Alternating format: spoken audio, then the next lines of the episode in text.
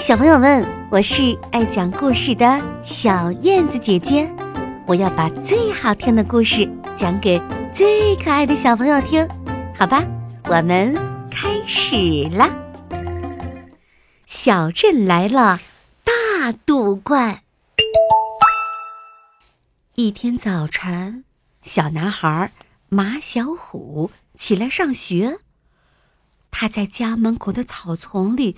发现了一个小怪物，圆圆的耳朵，尖尖的嘴巴，大大的肚子，浑身毛茸茸的，像一头刚出生的小猪。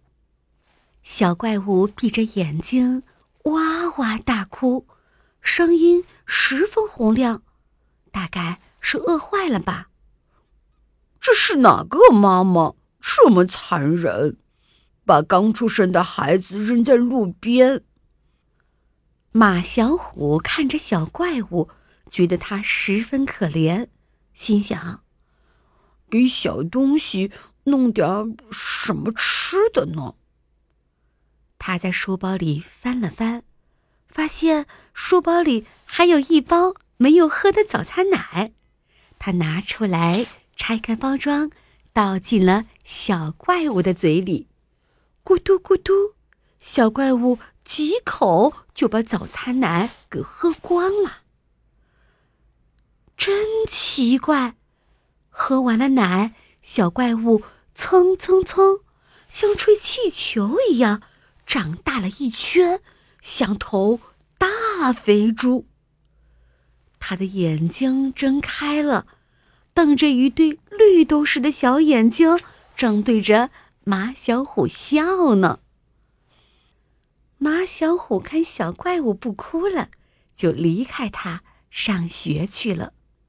到了学校，他就把这件事情忘得一干二净。第二天早晨，马小虎坐在餐桌前，他习惯早餐要喝一袋早餐奶的，却发现桌子上只有面包。没有早餐奶，妈妈，我的早餐奶呢？马小虎不满地问。妈妈从厨房里探出头来说：“哎，虎子，别提啦，今天小镇奶店里的早餐奶不知被什么东西给偷喝光了。没办法，我只好啊，给你熬一点小米粥。”凑合一顿喽。什么东西肚子那么大，能把店里的早餐奶全部喝光？马小虎嘴里嘟囔着。马小虎出了门，又在家门口的草丛里发现了第二只小怪物，和昨天那只一模一样，就像是。一个模子里刻出来的。小怪物闭着眼睛，哇哇大哭，大概是饿坏了。嗯，这是哪个妈妈这么残忍，把刚出生的孩子扔在路边？马小虎看着小怪物，心想：嗯，今天早晨给小怪物。弄点什么吃的呢？早餐奶是没有了。哎，这时他突然闻到了一股香味儿，抬起头发现不远处有一棵大槐树，槐树开花了，像一串串美丽的白色风铃。马小虎跑过去，踮起脚尖儿，采了一些槐花。放在了小怪物的嘴里，小怪物几口就把槐花给吃光了。可真奇怪，吃完了槐花，小怪物蹭蹭蹭，像吹气球一样长大了一圈，像头大肥猪。他睁开眼睛，瞪着一堆。绿豆似的小眼睛正对着马小虎笑呢。晚上回到家，当环卫工人的爸爸对马小虎说：“哎，虎子，你知道吗？咱们镇上来了一种怪物，把所有树上的槐花全都吃光了。”马小虎好奇的问：“爸爸，什么怪物这么厉害？”马小虎知道，小镇上足足有几百棵槐树。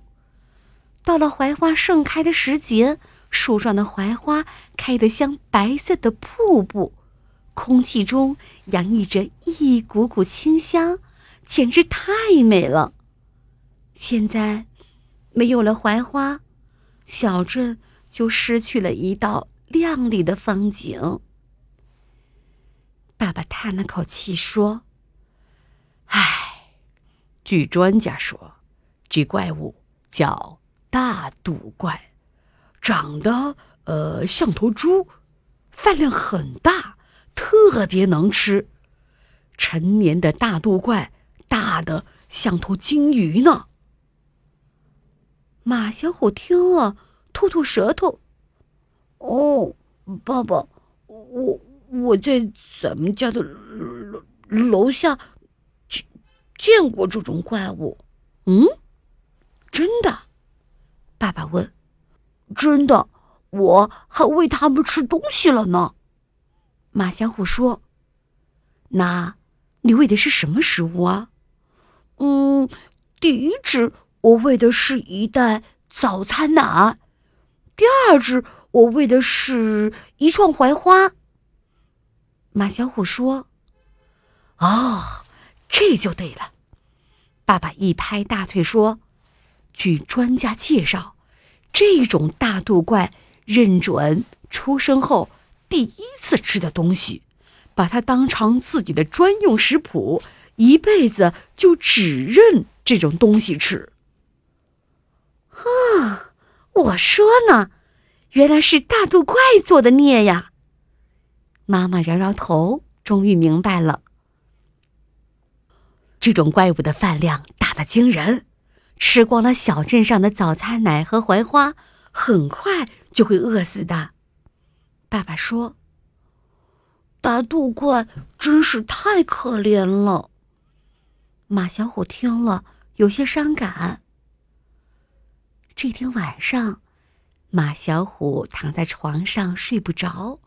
他心想：“如果明天早上再见到第三只大肚怪，我该喂它吃什么呢？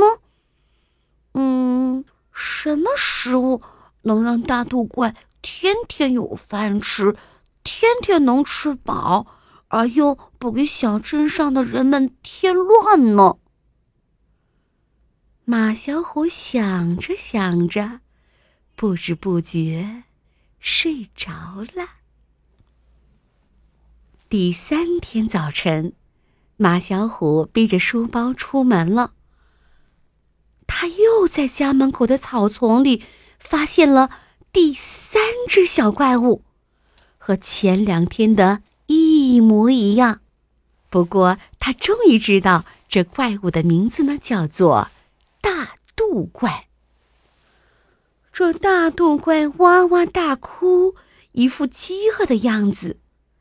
马小虎望着可怜兮兮的大肚怪，不过呀，他昨天晚上已经想好了，今天又喂他吃什么东西了。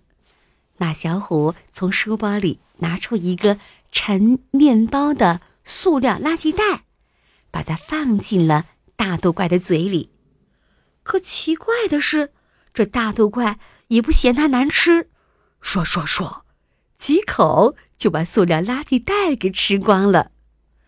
和前两只一样，吃完了塑料垃圾袋，大肚怪蹭蹭蹭，像吹气球一样长大了一圈，像头大肥猪。它的眼睛睁开了。瞪着一对绿豆似的小眼睛，正对着马小虎笑嘞。这天晚上回到家，爸爸兴冲冲的告诉马小虎：“虎子，告诉你一件好事儿：今天小镇上所有垃圾房里的塑料垃圾袋都被吃光了。用大毒怪对付这种白色污染，简直是一物降一物，一举两得呀！我说虎子，你真是太聪明了。马小虎说：“爸爸，我昨晚想了一夜，这种塑料垃圾袋，居民们每天都会扔在垃圾箱里，有不少呢，给小镇的环境保护带来了不少麻烦。这回大毒怪不愁没吃的了，他吃的越多，对小镇上的贡献就越大。好儿子，你太棒了，爸爸爱你。”爸爸说完，就紧紧的把马小虎抱在了怀里。